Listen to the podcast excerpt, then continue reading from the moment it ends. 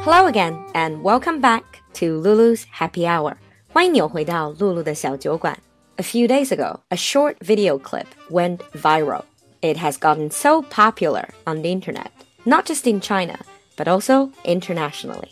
And it has also been circulated around the world. It all started with a dramatic eye roll, a dramatic eye roll. And that has inspired me to do today's episode. The topic is sarcasm. 今天酒馆里，我们就来谈谈讽刺。You know, usually I'm a very nice person. I'm quite polite. I generally try to avoid confrontation with people. However, we've all been in that situation where you just feel that you're offended by people who are completely ignorant or stupid and they annoy you so much. You don't really want to fight, but you also don't want to put up with it. So, in today's episode, let's look at some ways to fight back using the art of sarcasm。今天小酒馆里，露露就来回毒舌，来和大家分享一下，如果现实生活中遭遇这种让你讨厌的脑残，怎么样怼回去？First of all, let's look at the action itself.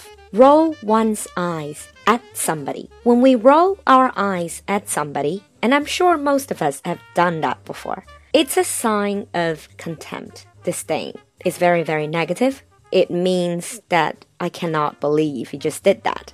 Translation can be oh, not again. 他又来了 or is she serious? 有没有搞错 Whatever. 随便了，无所谓 or as if 才怪 All these meanings can be interpreted from the action of eye rolling. Of course, when you look at that video, some people are talking about being a drama queen. A drama queen 就是戏精 there's a lot of drama going on. Eye rolling can be a very sarcastic gesture. Sarcastic.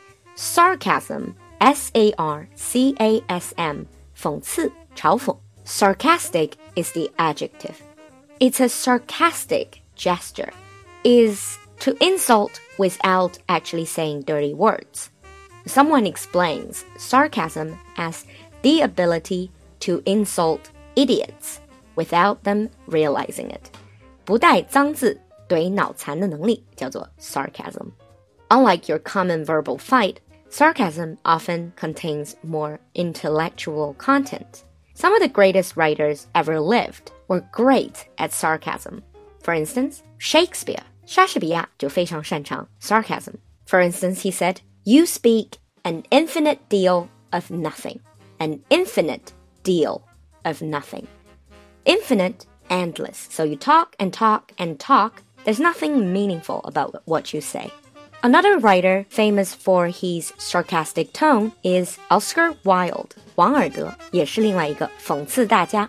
To describe a person, he once said, "He has no enemies, but is intensely disliked by his friends." 他从不树敌，可是他朋友都不待见他。He has no enemies, but is intensely disliked by his friends sometimes it's not that we want to be sarcastic, it's that people were rude to us first and they really offended us. So we need to have a comeback. A comeback. In this context, comeback is like 回怼. If they try to insult you, you fight back with your words. One person really famous for it was Winston Churchill. 丘吉尔就是这样一个典型的回怼专家。 Once he met up with Lady Astor at a dinner party, and Lady Astor said to Churchill, Winston, if you were my husband, I would poison your coffee. If you were my husband, I would poison your coffee. Do you know what Winston Churchill said? He replied politely, Madam, if I were your husband, I would drink it. If I were your husband, I would drink it. So, this is a very clever comeback. And he was known for these comebacks because he kept getting insults from people or sarcasm from people, so he needed to be sarcastic back. But we won't stop here because these are famous people and their sayings. What about us? How can we find ways to deal with ignorant people that offend us in our daily life? Lulu is here going to share with you some daily insults to fight back these ignorant and idiotic people that annoy us. 露露现在教你日常毒舌回怼冒犯你的脑残。But pay attention, you have to get the tones correct. It's not just what you say, it's also how you say it in sarcasm. Number one, if opposites attract, then I hope you meet someone who's attractive, honest, intelligent, and cultured. 如果异性相吸 opposites attract，祝你早日遇见一个诚恳、迷人、聪明又有品的人。If opposites attract, then I hope you meet someone who is attractive, honest, intelligent, and cultured. Number two, if laughter is the best medicine, your face must be curing the world. 如果说 laughter is the best medicine，笑是人类的良药，那这个世界看到你都会被治愈了。Meaning, people will laugh at your face. If laughter is the best medicine, your face must be curing the world. Sentence number three. And this is especially for people who say stupid things that just annoy people and think they're very smart. This is what you can say. Sentence number three. I'm glad to see you're not letting your education get in the way of your ignorance. I'm glad to see you're not letting your education get in the way of your ignorance. Get in the way 是指挡道，and ignorance 是无知。This I would translate it as 读了那么多年书， 却一点没影响你成长为一代脑残，可喜可贺。I'm glad to see you're not letting your education get in the way of your ignorance. This is especially useful when you're dealing with people who think they're much smarter than other people, but they're actually not.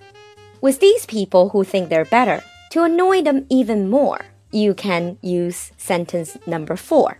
Aw, it's so cute when you try to talk about things you don't understand. You have to get the tone here. 这里一定要掌握这个语调. Pretend if you're speaking to a child or a pet.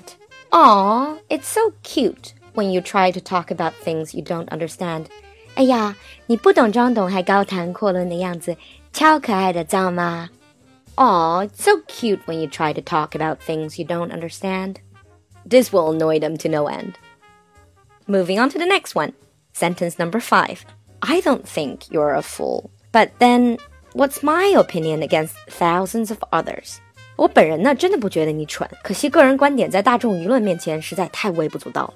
I don't think you are a fool. But then, what's my opinion against thousands of others? And the last sentence number six. When people say, "Oh, stop insulting me," 你干嘛怼我呀？你干嘛羞辱我呀？You can say, "I'm not insulting you. I'm describing you." I'm not insulting you. I'm describing you. 没怼你啊，我只是实事求是在描述你而已。I'm not insulting you. I'm describing you. And back to the topic itself, I'm not here to teach you to be nasty in English, but sometimes we need to be nasty. One of the problems of learning a foreign language is that we're too nice. We don't know how to fight back in a clever way when we're being offended. And this provides you the way to do it. And in the end of today's program, I would like to say there's always going to be stupid people, ignorant people that would annoy us, that would think that they're better than everyone else. Don't let them get you down. Because without stupid people, we would have no one to laugh at. So take time to thank a stupid person for their contribution. Without stupid people, we would have no one to laugh at. So take time to thank a stupid person for their contribution. Living your own life and not letting them get to you is definitely the way to go. I hope you enjoyed today's show. Now, again, a special thanks to my new sponsors. 最后还是要感谢一下最新的赞助和打赏，他们是虚极静笃、荣四方 GBX、凯特麦小棕熊 and 琴谷。 向大家汇报一下，露露小酒馆的微信群 Open Bar 第一个群已经满员了，第二个群正在壮大之中。It's a very interesting community filled with fascinating people with all sorts of background stories and passion for language learning, for culture, and for life in general. 如果你想加入的话，赶快联系小助手的微信 l u l u x j g，在群里等你哦。I'll see you next time. Bye.